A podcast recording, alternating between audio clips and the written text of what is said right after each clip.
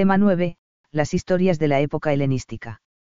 Después de los libros de las crónicas, Esdras y Nehemías, en las Biblias cristianas vienen a continuación los libros de Tobías, Judith y Esther. Los libros históricos se concluyen con los libros primero y segundo de los Macabeos. De todos ellos hablaremos en esta lección. Estos libros difieren notablemente de los anteriores y también entre sí, por lo que no se puede decir que formen un bloque unitario. Tienen, sin embargo, algunas características que los diferencian de los demás textos históricos precedentes.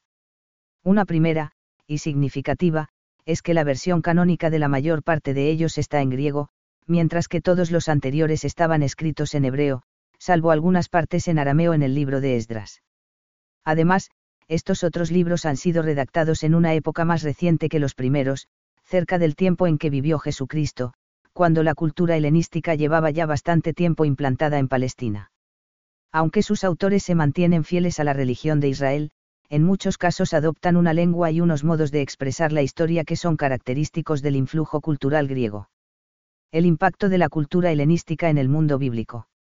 La muerte de Alejandro Magno en el año 323 AC suele considerarse como el inicio de una nueva era en todo el Mediterráneo oriental y el Próximo Oriente. En esta época, muchos aspectos de la vida de los pueblos que habitaban esa amplia región cambiarían y quedarían impregnados de la civilización, el arte, la técnica, la lengua o la filosofía griegas. Desde comienzos del siglo III hace la cultura griega se fue difundiendo por toda la zona gracias a la actividad de comerciantes y militares que se desplazaban de un lugar a otro. Los funcionarios llegaban a las aldeas y los campos estableciendo un sistema eficaz para la recaudación de impuestos. Comenzó a proliferar un nuevo tipo de escuelas en las que se enseñaba la lengua y costumbres griegas. El influjo de las corrientes filosóficas del momento cínicos, estoicos, epicúreos iba calando en los jóvenes también el arte de la retórica con sus refinadas técnicas ganaba adeptos. Los nuevos aires de la cultura deslumbraban a algunos muchachos que comenzaban a mirar como desfasadas las tradiciones de sus mayores. La religión de Israel y el cumplimiento de la ley de Dios, les parecía una herencia de épocas pasadas que no respondía adecuadamente a los nuevos retos ni a los problemas que se planteaban en ese momento. ¿para qué insistir en la fidelidad a una alianza de los antepasados cuando había cuestiones de mayor interés como buscar cuál es el sentido de la vida humana, o cómo se encuentra la felicidad? Muchos iban abandonando las costumbres y usos tradicionales, y adoptando el nuevo estilo que se imponía por todas partes. Los profundos y rápidos cambios culturales y sociales que se estaban produciendo desde que Palestina había entrado en la órbita del mundo helenístico generaron fuertes tensiones internas en el pueblo lo que unos veían como una invasión cultural que amenazaba con desdibujar la identidad propia de Israel, para otros era una oportunidad que se abría a su progreso y a su integración en el concierto de los pueblos de la zona. De una parte, la tendencia aislacionista, que había tenido un notable protagonismo en la reconstrucción de Judá y Jerusalén durante la época persa, impulsada por los líderes judíos que habían regresado del destierro, mantenía un notable arraigo. De otra, había un creciente interés por integrarse en los nuevos modelos culturales pero manteniendo los elementos más característicos de la propia identidad. A la vez, eran momentos de desarrollo e intensa actividad intelectual de los judíos en la diáspora. Una muestra elocuente de esa creatividad lo constituye la comunidad judía de Alejandría donde se llevó a cabo la versión de los 70. Esta versión es la primera traducción que se hizo de la Biblia a otra lengua. En concreto, al griego. Esto supuso la primera experiencia relevante de lo que hoy llamaríamos, inculturación, de su tradición religiosa, es decir, del trasvase de una literatura sagrada, que había nacido y se había desarrollado hasta entonces en un ambiente semítico, a unos moldes léxicos y culturales helénicos. En este contexto cultural es en el que se sitúa la composición de los libros que estudiaremos en esta lección. 1. Lectura del libro de Tobías.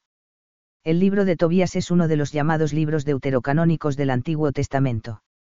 Su tradición textual es compleja. Ha llegado hasta nosotros de tres formas distintas, según los manuscritos en los que se encuentra. Una, en griego, es la representada por el códice sinaítico S, siglos 4 VDC. Es la forma más larga, y coincide fundamentalmente con las versiones latinas. Otra forma, también en griego, es la contenida en los manuscritos Vaticano B y Alejandrino A, siglos IV y VDC. Es más breve que la anterior y presenta una redacción más elegante. Muchos estudiosos consideran que esta forma es una corrección de la anterior. Existe una tercera redacción, intermedia en amplitud, atestiguada por algunos códices minúsculos griegos y en la versión siriaca, pero esta forma es considerada secundaria respecto a las anteriores. Además de los textos griegos mencionados existen unos pequeños fragmentos escritos en arameo hallados en Qumran. Este hecho, junto al carácter semitizante del griego del códice sinaítico, hace que se discuta entre los estudiosos si el libro se compuso originariamente en griego, en arameo o en hebreo. En cualquier caso, el texto griego es el que ha sido recibido como canónico por la Iglesia, sin que ésta opte por una forma u otra. El libro puede ser dividido en tres partes. En los tres primeros capítulos, TV 1,13,17, se narran las historias de Tobit y su familia, que viven en Nínive, Asiria, y de Sara y su familia, que están en Ecbatana, Media. Son dos familias de judíos piadosos deportados de Israel, a los que golpea la desgracia a pesar de su fidelidad a Dios y a la ley. Primero se describe con detenimiento el infortunio de Tobit, un hombre que practica las obras de misericordia, pero al que todo se le va complicando hasta el punto de quedar ciego y sumido en la pobreza. A eso se le suma la incomprensión que encuentra en su esposa. En esa situación eleva su oración a Dios pidiendo la muerte. Por su parte, la desgracia de Sara consiste en que los siete maridos a los que ha sido dada por esposa han muerto la noche de bodas, porque los mataba el demonio Asmodeo. Además, su dolor se agrava por el desprecio que le muestra la criada de su padre. También Sara ora al Señor pidiendo la muerte. Ambas oraciones, la de Tobit y la de Sara, llegan al mismo tiempo al Señor, que decide socorrerles enviando al ángel Rafael. La parte central del libro, TV 4,110,14, se dedica a narrar el viaje de Tobías, hijo de Tobit, a Media, acompañado por el ángel Rafael para buscar un dinero que Tobit había dejado allí en depósito cuando la fortuna le era favorable. El ángel no es reconocido como tal, ya que aparece bajo la forma de un joven a quien contratan como guía de Tobías. En la primera etapa del viaje capturan un pez que había atacado a Tobías en el río Tigris. Por indicación del ángel, Tobías guarda la hiel, el corazón y el hígado del animal que servirán para alejar al demonio y para curar la ceguera. Al llegar cerca de Ecbatana, donde vive Sara, el ángel comunica a Tobías que según la ley debe tomar a la joven como esposa por ser su pariente más próximo. A las objeciones de Tobías por el temor al demonio que había hecho morir a los siete maridos de Sara durante la noche de bodas, el ángel le indica cómo podrá ahuyentar a ese espíritu maligno. Y así sucede, en efecto. Llegan a casa de Sara, la piden a su padre en matrimonio y celebran con alegría la boda, sin que ocurra ningún mal. Tobías manda al ángel a recuperar el dinero y, pensando en sus padres, cuya situación en espera del hijo se describe en un inciso, Tobías, Rafael y Sara con su séquito vuelven a Nínive. La parte final de la obra, Tibi 11,114,15, narra lo sucedido en Nínive a la llegada de Tobías y sus acompañantes. Tobías cura a su padre de la ceguera con la hiel del pez, Tobit bendice a su nuera, y el ángel Rafael manifiesta su verdadera identidad y desaparece. Entonces Tobit prorrumpe en un canto de alabanza a Dios y deja a su hijo su testamento espiritual. Después, tras la muerte de su madre, Tobías y Sara se trasladan a vivir a Media, tal como les había indicado Tobit, que conocía y creía las profecías sobre la destrucción de Nínive. Este libro delicioso dibuja un relato familiar de judíos en la diáspora. Es una narración compuesta con el fin de exhortar a quienes viven fuera de su tierra a confiar en Dios, a alabarle, a practicar las obras de misericordia, y a mantener la identidad judía tomando como esposas a mujeres de su misma raza. Se considera que este libro fue compuesto un poco antes de la época macabea, hacia el año 200 AC. Dos relecturas del libro de Tobías, y su recepción en la fe de la Iglesia. El lector cristiano encuentra en el libro de Tobías un ejemplo de cómo Dios escucha y atiende la oración de quien se dirige a él desde la intimidad de su corazón, tal como enseña nuestro Señor Jesucristo, cf. MT 6,6, 7,7 a 11. Pero además, a la luz de las palabras del Evangelio, se comprende mejor el sentido de los acontecimientos que marcan la vida de los protagonistas del libro de Tobías, todo concurre para el bien de los que aman al Señor, cf. RM 8,28. La enseñanza de Jesús sobre la providencia divina y la confianza que el hombre ha de depositar en ella no solo confirma la doctrina al respecto del libro de Tobías, sino que la hace más radical, al decir que Dios sabe lo que necesitamos aún antes de pedírselo, cf. MT 68.32, e invitar a buscar primero el reino de Dios, cf. MT 6,33. Asimismo, nuestro Señor ratifica las exhortaciones de Tobit a dar limosna y practicar las obras de misericordia, aunque no solo con los propios correligionarios, cf. Tibi 2,2, sino con cualquier necesitado, cf. MT 25,31 a 46, LC 10,29 a 37, insistiendo al mismo tiempo en la rectitud de intención, cf. MT 6,1 a 49. La enseñanza del libro de Tobías sobre la acción de Dios a través de su ángel viene confirmada en el Nuevo Testamento, donde también aparecen los ángeles como emisarios de Dios con misiones determinadas, cf. LC 1,26, 22,43, e incluso se habla del ángel que protege a cada hombre, cf. MT 18,10. Señalemos finalmente que la petición de Tobit sobre la reconstrucción de Jerusalén se cumple con la venida de nuestro Señor Jesucristo, no en el sentido físico de una ciudad material, sino en cuanto que todos los hombres, judíos y gentiles, son congregados en la Iglesia, la nueva Jerusalén que aparecerá gloriosa al fin de los tiempos, cf. AP 21,1 a 22,5. 3. Lectura del libro de Judith. Judith es, como Tobías, uno de los libros deuterocanónicos del Antiguo Testamento, es decir, forma parte del canon cristiano pero no del canon hebreo se conservan varias familias de manuscritos de un texto griego, que se suele considerar que es traducción de un original semítico. Las traducciones Vetus latina y siriaca proceden del texto griego, pero en la Vulgata San Jerónimo hizo una revisión de antiguas traducciones latinas teniendo a la vista un texto arameo. El argumento del libro habla de la presencia de Dios en medio de su pueblo, que sufre y combate por él, y del triunfo de los judíos sobre sus enemigos. Su desarrollo se puede dividir en dos apartados. En la primera parte, JDT 1,1 a 7,32, se describe la campaña de un ejército poderoso que se dirige hacia Jerusalén y que, cuando está próximo a culminar su avance, pone asedio a los israelitas en la ciudad de Betulia. Al principio, se señala que Nabucodonosor fue haciéndose temible gracias al potencial guerrero de sus tropas, y a continuación, se narra el impresionante avance de su ejército mandado por Jaalafernis, que se acerca a los israelitas, mientras que ellos invocan atemorizados la protección de Dios. Cuando Jaalafernis ya ha puesto cerco a Betulia y está tratando con los jefes de sus tropas acerca del asalto de la ciudad, uno de ellos, Aye, el amonita, proclama ante sus aliados la grandeza del Dios de Israel. Pero el asedio impuesto a Betulia lleva a sus habitantes a una situación límite al borde de la rendición. Cuando se inicia la segunda parte, JDT 8,1 a 16,25, la situación ha llegado a ser desesperada. Judith reza confiadamente y pide a Dios que la ayude a llevar a cabo lo que ha pensado para salvar a su pueblo. Su plan es audaz y peligroso, se de la ciudad y se dirige al campo enemigo, allí logra tener acceso hasta Jaalafernis y este, tras un banquete ofrecido a sus oficiales, cae rendido por el sueño, totalmente ebrio. Judith aprovecha el momento para cortarle la cabeza y llevarla en un saco a Betulia. Allí, el amonita, que había sido acogido por los hijos de Israel tras haber sido expulsado del campamento enemigo por Jaalafernis, al enterarse de lo sucedido, creyó en Dios y se incorporó a la casa de Israel. El gran ejército que había dominado a muchos pueblos y había acosado a los israelitas se dispersó.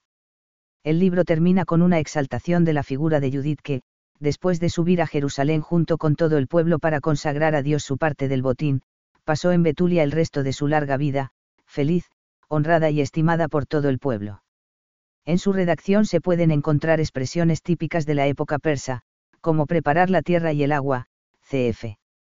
JDT 2,7, la mención del, Dios del cielo, cf.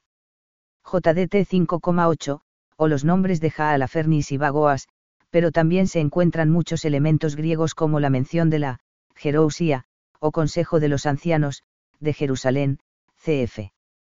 JDT 11,14, el empleo de coronas, CF. JDT 3,7, o la alusión a un rey Nabucodonosor divinizado, CF. JDT 3,8. Además, el marco geográfico parece fantasioso, ya que muchos topónimos, entre ellos Betulia, se resisten a todo intento de identificación. Su particular género literario está lleno de elementos simbólicos, Nabucodonosor, prototipo de los enemigos de los judíos, podría ser Antíoco IV Epifanes, y Nínive sería Antioquía, capital del reino Seleucida, la pequeña ciudad de Betulia, que resiste heroicamente, es símbolo de todo Israel, Judith, que significa, la judía, joven y hermosa, piadosa e intrépida, personaliza al pueblo entero que se enfrenta audazmente a enemigos poderosos en fuerza y en ciencia, con el solo auxilio de su fe su confianza en Dios. La redacción del libro de Judith probablemente habría que situarla en la época asmonea, 142-63 AC, tras la dura persecución de Antíoco IV Epífanes y la revolución macabea. Cuatro relecturas del libro de Judith, y su recepción en la fe de la Iglesia. Ni el libro de Judith, ni su heroína son citados explícitamente en el Nuevo Testamento. Sin embargo, sí que hay una alusión muy significativa a su texto, cuando Isabel se dirige a Santa María con el mismo saludo con el que Ocías cantaba a Judith, bendita tú entre las mujeres, LC 1,42, CF. JDT 13,18. Debido a esta expresión, y a la ponderación de otras cualidades de Judith resaltadas por el texto, a lo largo de la historia de la Iglesia se llegó a considerar a Judith como tipo de María. De hecho, en la liturgia de las horas, se aplican a Santa María algunos textos que cantan la grandeza de la heroína judía, CF 13,18 a 20, 15,9. Como en otros escritos narrativos del Antiguo Testamento, los padres y los escritores eclesiásticos han visto en el libro de Judith un ejemplo de la providencia de Dios que no abandona nunca a su pueblo. También comparten con este escrito la visión de la elección preferencial de Dios por lo humilde, por lo que parece poco, para confundir a lo que parece mucho, así una mujer, más débil que el hombre en cuanto a su fortaleza física, es más fuerte por su valentía y su confianza en Dios, cf. Ese Clemente Romano, Ad Corintios 55,3 a 5, ese Ambrosio, de Viduis 38 ss. La figura de Judith es vista también como modelo de otras virtudes. Es ejemplo de coraje, de castidad, de oración confiada a Dios, y, por su entereza final al rechazar a quienes la pretendían en matrimonio, San Ambrosio la pone como modelo para las viudas que deciden vivir dedicadas a Dios. 5. Lectura del libro de Esther. El libro de Esther figura en las ediciones de la Vulgata Latina inmediatamente después de los libros de Tobías y Judith con él se cierra ese grupo de tres libros de amable lectura y llenos de sentido religioso que siguen a los de Esdras y Nehemías. En la mayor parte de los códices de la traducción griega de los 70 se sitúa en un lugar análogo, hacia el final de los libros históricos del Antiguo Testamento, aunque delante de Judith y Tobías. En la Biblia hebrea se incluye entre los escritos. Es uno de los cinco Mejillot, es decir, de los cinco rollos de pergamino que se leen en algunas fiestas judías. El libro de Esther se lee en las sinagogas en Purim, fiesta popular que los judíos celebran con banquetes e intercambio de regalos.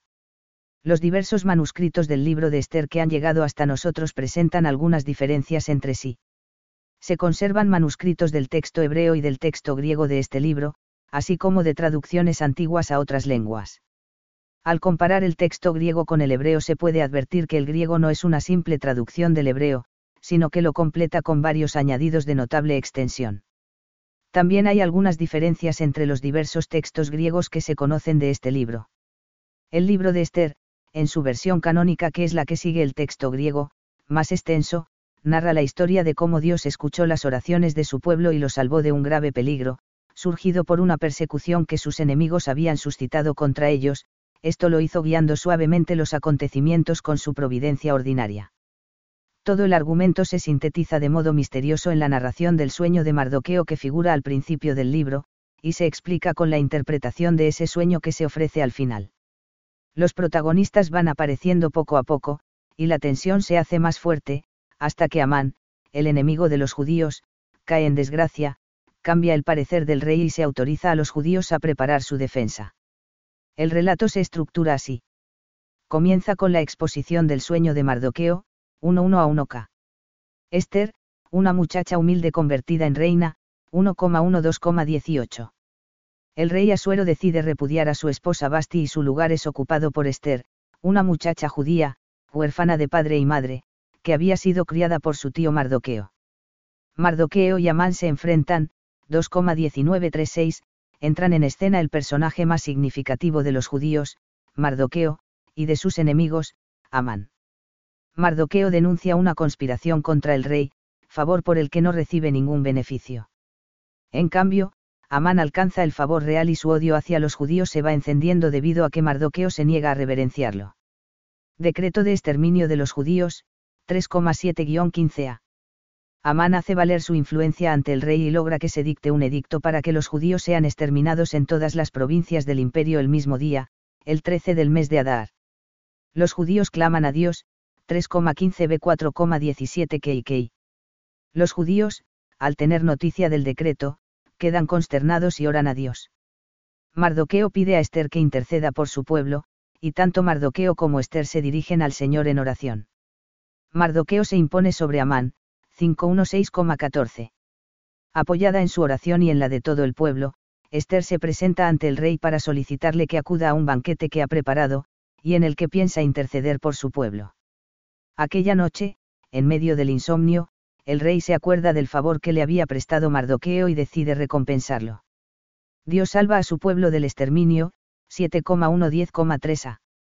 Amán cae en desgracia ante el rey y es ahorcado, y Mardoqueo ocupa su puesto. Con los poderes recibidos se escribe de parte del rey a todas las provincias autorizando a los judíos a defenderse de sus enemigos. El día establecido para su exterminio, los judíos se desquitaron de sus perseguidores para festejar el gozo de esta liberación se instituye la fiesta de Purim, que se celebrará todos los años. El libro termina con la interpretación del sueño de Mardoqueo con el que comenzaba, 10, 3b3k. Las diferencias que presentan los distintos manuscritos de este texto posiblemente son consecuencia de su largo y complejo proceso de composición. El núcleo central del argumento de este libro evoca la persecución sufrida por los judíos que vivían dispersos en el imperio persa. Su autor, haciéndose eco de esos recuerdos, escribió una hermosa narración para que fuese leída en la fiesta de Purim y sirviera para instruir al pueblo acerca de la perpetua fidelidad de Dios, que nunca abandona a los suyos. Más adelante, otro u otros autores redactaron un texto nuevo traduciendo al griego el original hebreo y completándolo con algunos pasajes que servían para explicar mejor la intervención de Dios en la historia y dejar constancia de la importancia de la oración para que el Señor ayudase a su pueblo el libro adquirió de este modo su forma actual. No se sabe con certeza cuándo sucedió esto, aunque la frase con la que termina el libro en el texto griego ofrece algunas pistas.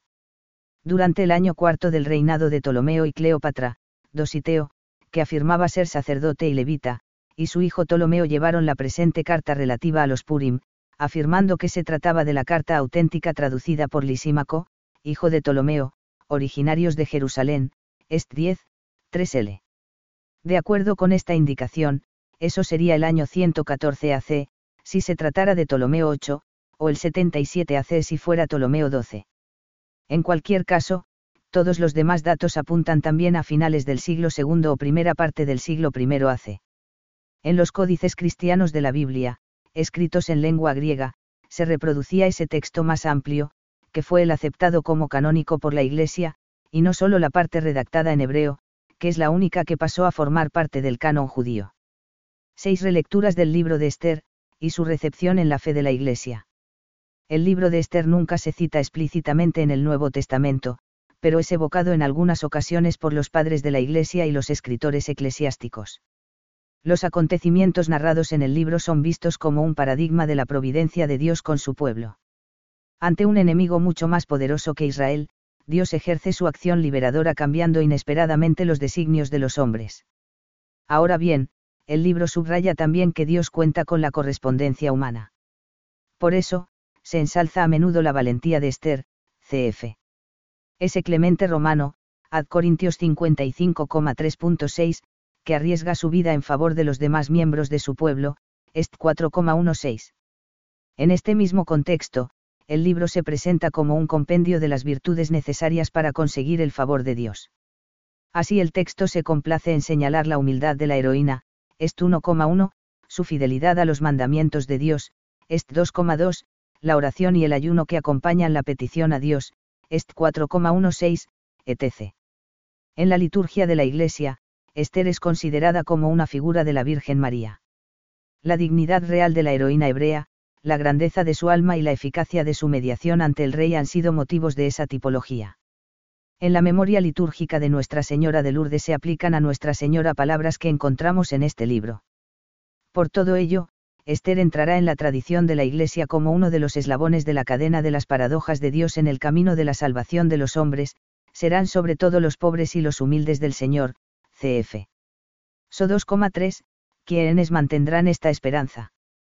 Las mujeres santas como Sara, Rebeca, Raquel, Miriam, Débora, Ana, Judith y Esther conservaron viva la esperanza de la salvación de Israel. De ellas la figura más pura es María, Catecismo de la Iglesia Católica, N64. La revuelta macabea. Durante el reinado de Antíoco IV Epifanes, 175 a 164 AC, monarca sirio que controlaba la región de Palestina, el proceso de helenización de Jerusalén llegaría a su apogeo. En el año 174 AC el sumo sacerdote Onías III fue apartado de su cargo por Antíoco IV, que nombró en su lugar a Yaúa, uno de sus hermanos, que cambió su nombre a Jasón. Jasón, que había ofrecido dinero a Antíoco para hacerse con el cargo, se propuso llevar a cabo una reforma que integrase a Jerusalén en el contexto cultural helenístico que se estaba imponiendo como nuevo modo de vida en toda la región. Intentó transformar Jerusalén en una polis helenística, abandonando la Toura como ley constitucional. También se construyó un gimnasio cerca del templo, que tuvo una acogida entusiasta por parte del pueblo e incluso de algunos sacerdotes, hasta el punto de que hubo días en que los sacerdotes preferían participar en las competiciones atléticas antes que dedicarse al servicio del culto, CF2M 2,12 a 15. En ese proceso de asimilación a sus vecinos, muchas familias abandonaron la costumbre de circuncidar a sus hijos. Esta política de integración en el mundo helénico se vio reforzada a partir del 172 AC, cuando Jasón fue depuesto por el rey y sustituido en el sumo sacerdocio por Menelao que era aún más partidario que Jasón de avanzar en la helenización definitiva de Jerusalén. Ese proceso de helenización tuvo una fuerte contestación interna. Hacia el año 168 AC se difundió el rumor de que Antíoco IV había muerto y Jasón, que desde su destitución estaba refugiado en Amonítide, consiguió armas y tropas de Hircano y se dirigió a Jerusalén. Menelao tuvo que encerrarse en la fortaleza de Jerusalén y la ciudad fue saqueada. Ante el sucederse de estas luchas intestinas en la ciudad, Antíoco IV, que no había muerto, envió el año 167 hace una expedición de castigo sobre Jerusalén, y dejó instalados en ella a unos colonos militares, cuya presencia transformó Jerusalén en una ciudad de población mixta, judía y gentil. Las tropas de Antíoco IV expoliaron el templo, y los decretos tolerantes de Antíoco III fueron definitivamente derogados. La libertad de seguir las tradiciones ancestrales, fue sustituida por la orden de que, todos formaran un solo pueblo, abandonando cada uno sus tradiciones, un M1,41 a 42. Se suprimieron los sacrificios y el culto en el templo, se construyeron altares paganos en todas las ciudades, se abolió la circuncisión y el descanso sabático, se instauraron los sacrificios de cerdos, y se nombraron inspectores para asegurar el cumplimiento de estas órdenes. Comenzó una dura persecución religiosa. Estas medidas generaron un rechazo generalizado por parte de aquellos que deseaban vivir de acuerdo con la ley tradicional de Israel. Sobre todo, la provocación que supuso el introducir en el templo la abominación de la desolación, cf. Dien 9,27, 11,31, 12,11, probablemente un altar pagano, en el mes de diciembre del 167 AC. Al principio hubo una resistencia pasiva por parte de la gente del pueblo ante las imposiciones del monarca. El sufrimiento que padecían está patéticamente expresado en las narraciones del martirio del anciano Eleazar, y de una madre con sus siete hijos, CF2M 6,18 7,42. Pero no habrían de tardar en empuñar las armas. Matatías, un sacerdote, y sus cinco hijos, después del asesinato en Moudin de un judío reformador, que estaba supervisando una ceremonia oficial, huyeron a los montes y comenzaron una guerrilla cuyos rápidos éxitos harían que se incorporasen a su bando un gran número de judíos descontentos con la situación. Matatías murió en el año 166 AC y quedó como jefe militar de los sublevados su hijo Judas, que había recibido el apodo de Maccabí, esto es, martillo, denominación que pasó después a toda la familia. Después de varias batallas, y para evitar males mayores, según se desprende de las noticias conservadas en 2M11,13 a 38 se llegó a un acuerdo entre Judas y Menelao que aún era el sumo sacerdote con el apoyo de Antíoco IV, auspiciado por Lisias en representación del monarca Seleucida, mediante el cual los rebeldes podían estar en el país y vivir según la Toura, a la vez que Menelao conservaba el sacerdocio. Tras este acuerdo se procedería a purificar el templo y reconstruir el altar, tres años después de su profanación. De este modo el 25 del mes de Kisliu del 164 AC comenzaron de nuevo a ofrecerse sacrificios. Para conmemorar esta dedicación del templo se estableció la fiesta de la nuca. Este acuerdo permitía a Judas entrar en Jerusalén y dirigir desde allí sus operaciones. Una vez que sus hombres estaban en la ciudad construyó allí una fortaleza en oposición a la que ocupaban Menelao y los helenizantes, CF1M 4,60. Después asediaron a los helenistas, lo que provocó una intervención de Lisias y nuevas batallas. No obstante, la insurrección continuaba. Parecía que la revuelta podría triunfar, pero finalmente los guerrilleros fueron derrotados y Judas murió en la batalla de Betorón en el año 160 hace algunos de sus seguidores, se dieron por vencidos y aceptaron las nuevas costumbres, CF1M9, 23. Pero la resistencia no sucumbió y en ese año 160 hace un grupo de rebeldes escogió como jefe a Jonatán, al que también designaron como sumo sacerdote, que se encargó de reemprender la lucha. A la muerte de Jonatán, en el año 143 AC, el pueblo eligió a su hermano Simón Macabeo como sucesor, tanto en el ámbito militar como en el sumo sacerdocio. 7. Lectura del libro primero de los Macabeos. Se conservan cuatro libros con el título de Macabeos, pero solo dos de ellos están en relación con el movimiento macabeo, que son los dos libros incluidos en el canon cristiano de la escritura. Ninguno de ellos forma parte del canon judío actual. El título deriva del apodo dado a Judas, Maccabí, el protagonista de la lucha contra Antíoco IV Epifanes, CF1M 5,34. Los dos libros canónicos son totalmente independientes entre sí, en cuanto al autor, tiempo de composición y finalidad, aunque se refieren al mismo periodo histórico. El texto original del libro primero estaba en hebreo, y tanto Orígenes como San Jerónimo llegaron a conocer ese texto, que se ha perdido. Actualmente solo se conservan versiones griegas del mismo. Por otra parte, aunque no se tuvieran noticias de la existencia de ese texto hebreo anterior, la abundancia de giros semíticos en el griego indicaría con bastante probabilidad que se trata de una versión literal del hebreo. El libro segundo fue compuesto directamente en griego. La transmisión de los dos libros canónicos también ha seguido caminos separados. Por ejemplo, en el Códice Sinaítico solo figura el primero, en el Vaticano, ninguno, y en el Alejandrino, los dos. El primer libro de los Macabeos trata sobre los inicios de la dinastía Asmonea. Comienza con la llegada de Antíoco IV al trono de Siria y termina con la muerte de Simón, el último superviviente de los hermanos de Judas Macabeo. Su contenido es el siguiente. En el primer capítulo, un M1,1 a 64, se cuenta que Antíoco IV, con la colaboración de algunos judíos influyentes, intenta imponer en Jerusalén las costumbres griegas las leyes y costumbres judías quedan abolidas y se castiga con la muerte a quienes las sigan. El templo de Jerusalén es profanado y convertido en templo pagano. En Jerusalén se construye una fortaleza, la ciudadela donde se establece un fuerte contingente militar sirio que controla la ciudad y sus alrededores. La religión judía parece destinada a desaparecer. Ante tal situación reacciona la familia de Matatías, un M2,1 a 70. Él y sus hijos emprenden acciones que al principio se desarrollan en forma de guerrillas por los alrededores de Jerusalén. El motivo es exclusivamente la defensa de su libertad religiosa, a la familia de Matatías se unen personas que seguían practicando el judaísmo y que reciben el nombre de, asideos, o piadosos.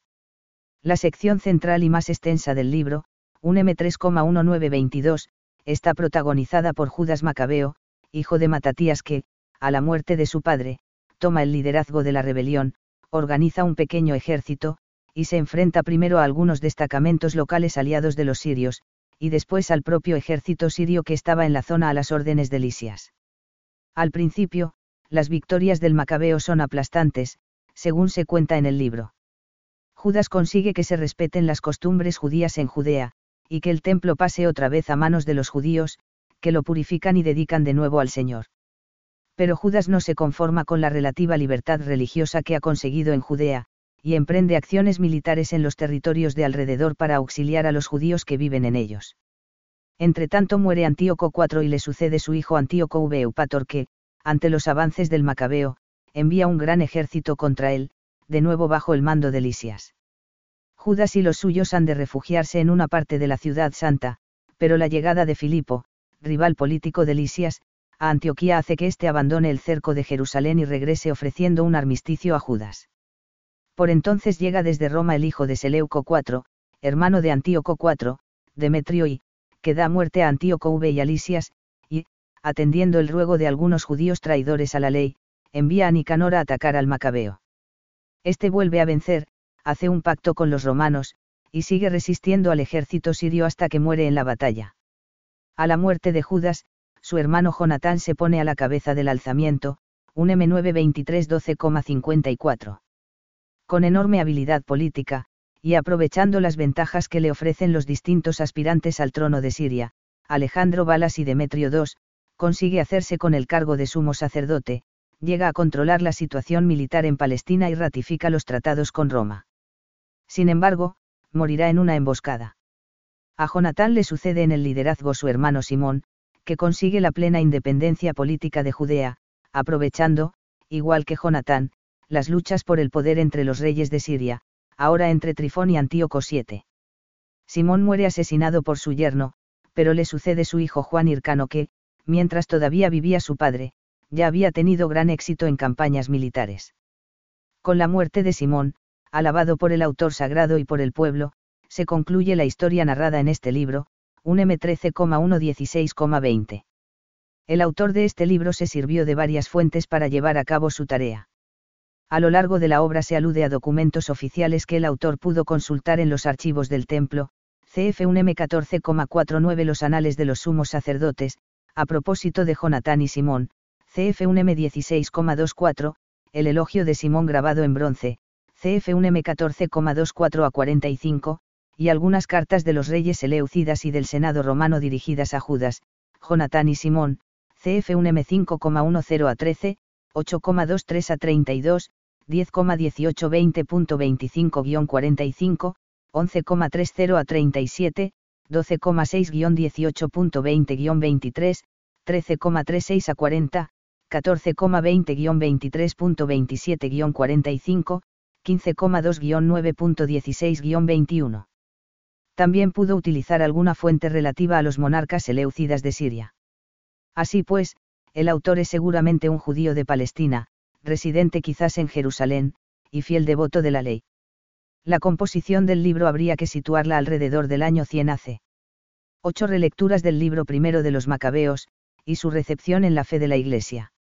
En la época de nuestro Señor Jesucristo seguía vivo el celo por la ley que vemos reflejado en el libro primero de los Macabeos, si bien ese celo era comprendido de distinta manera por los diversos grupos que se habían ido configurando a partir de la encendida defensa de la religión judía.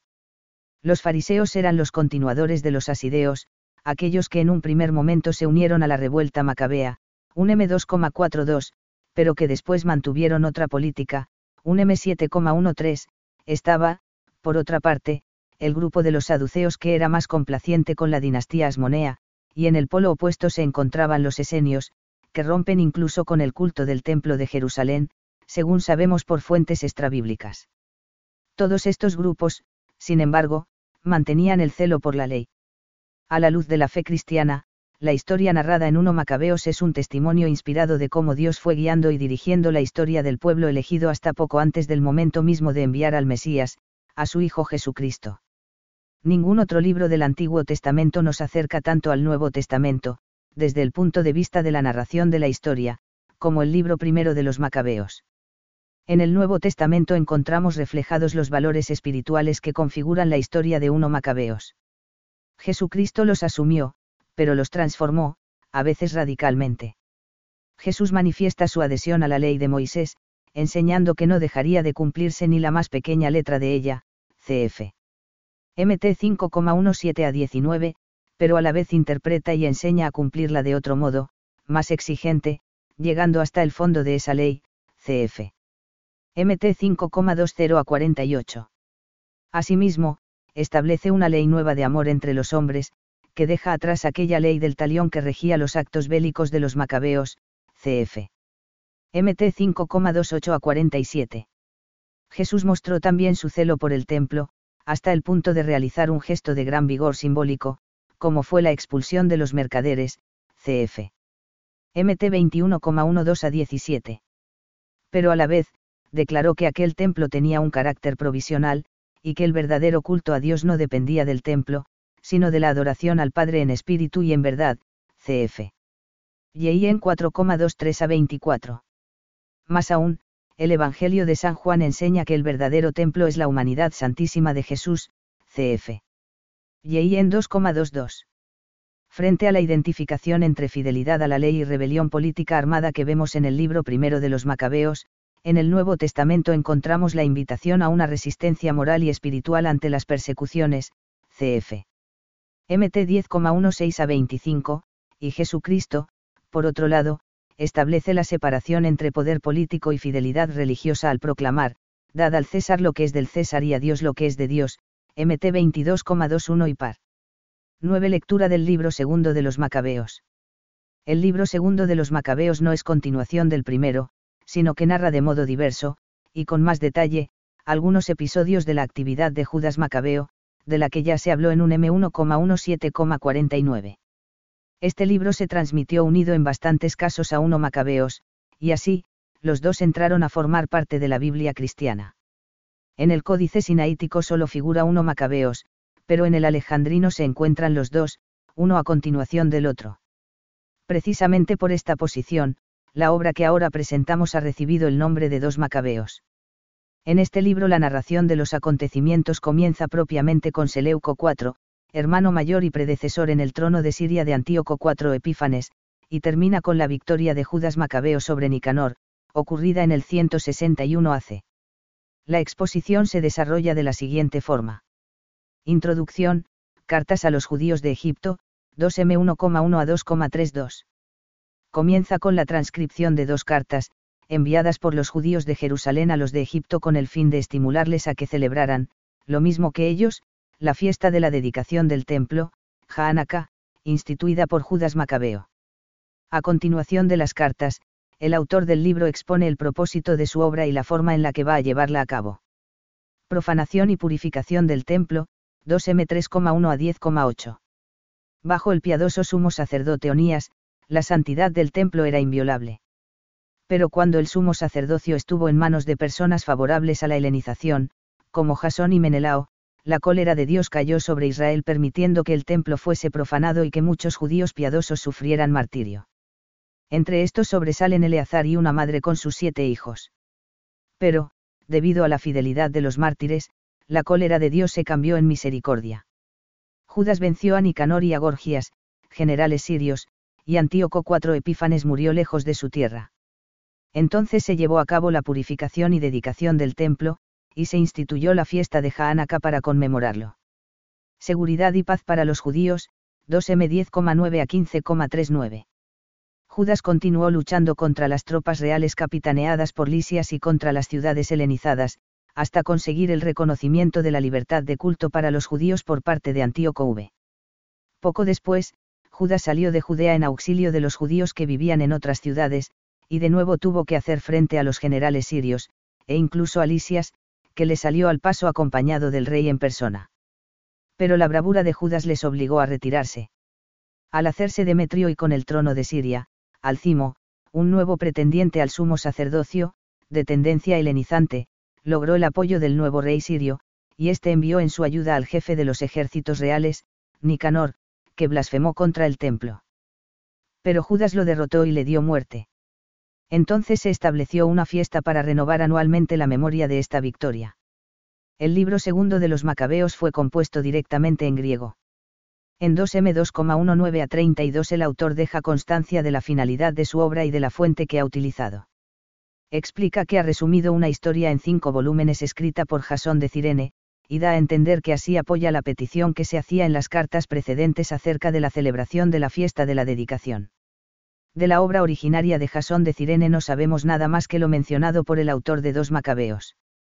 Por lo tanto, es difícil valorar la exactitud del resumen presentado, ya que, además, no vuelve a hablar de esta fuente a lo largo del libro. Es posible que la obra de Jasón narrase, como el libro primero de los Macabeos, lo referente a, Judas y a sus hermanos, 2M2,19, en cuyo caso podría haber sido compuesta después del año 134 AC, fecha de la muerte de Simón Macabeo, el último de los hermanos de Judas. El libro segundo de los Macabeos habría sido redactado en torno al año 100 AC, tal vez en Alejandría, donde se conservarían las cartas transcritas al comienzo, la primera de ellas fechada el 124 AC. Diez relecturas del libro segundo de los Macabeos, y su recepción en la fe de la Iglesia.